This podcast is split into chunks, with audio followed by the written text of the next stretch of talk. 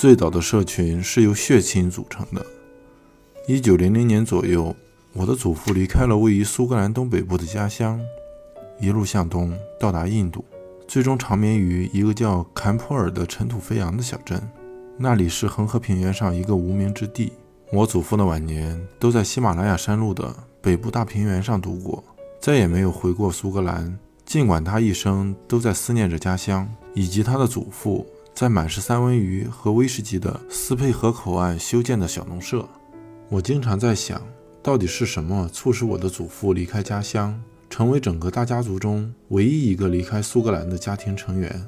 几年前，机缘巧合，我找到了这个问题的答案。非常简单，他的表兄先于他几年去了那里，在当地为他安排了一份石匠的工作。好吧，问题变得更加复杂了。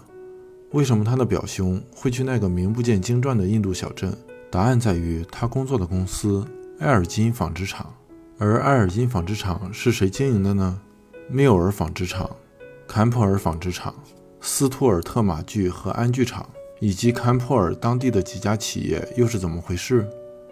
从这些工厂的名字来看，很有可能是北部苏格兰人开设的。他们因为各种各样的原因，在印度民族起义后。被迫留在了坎普尔，也见证了印度工业市场的兴起。而真正的问题在于，当这些公司需要招聘员工时，他们总是会回到自己生活过的地方，从家乡寻找。他们相信家乡人总是可靠的。他们之所以信任家乡人，主要是因为归属感，归属于那个互相依靠的小型社会网络的感觉。这份归属感也让家里人对千里之外的他们依然保持关注。而他们一旦有所动向，便会成为家乡坊间传闻的主角。且不说这些繁文缛节，仅仅是亲属和地缘的联系，就足以让大多数人听从命令了。这一现象曾在苏格兰移民历史中一而再、再而三地出现。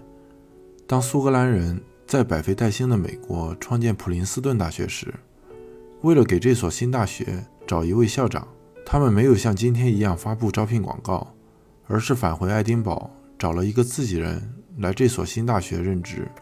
简而言之，裙带关系在苏格兰移民史上扮演了重要的角色，也带来了诸多裨益。也许是因为裙带关系，苏格兰人成为18世纪和19世纪英伦三岛上最成功的移民群体。事实上，以伦敦为中心的日不落帝国就是苏格兰人的帝国，由苏格兰人开疆拓土，治理政务。维护治安、传教布道、授业解惑、勘探地质、治病护理、经商交易和管理交通运输，苏格兰人并非比英格兰人、威尔士人和爱尔兰人更渴望体面的薪水和漂泊的生活，而是一种更加强烈的家乡地缘观，让他们彼此之间联系更加紧密，也让他们合作更加高效。另一个原因是。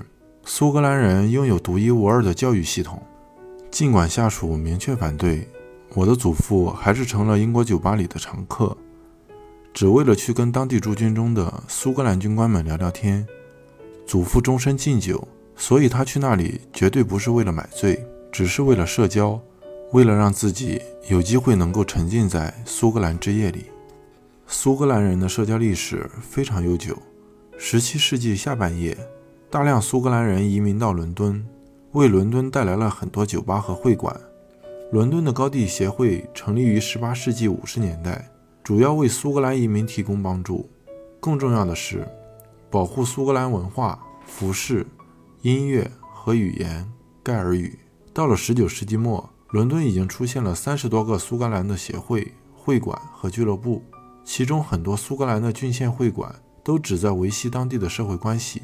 因而也成了互助群体。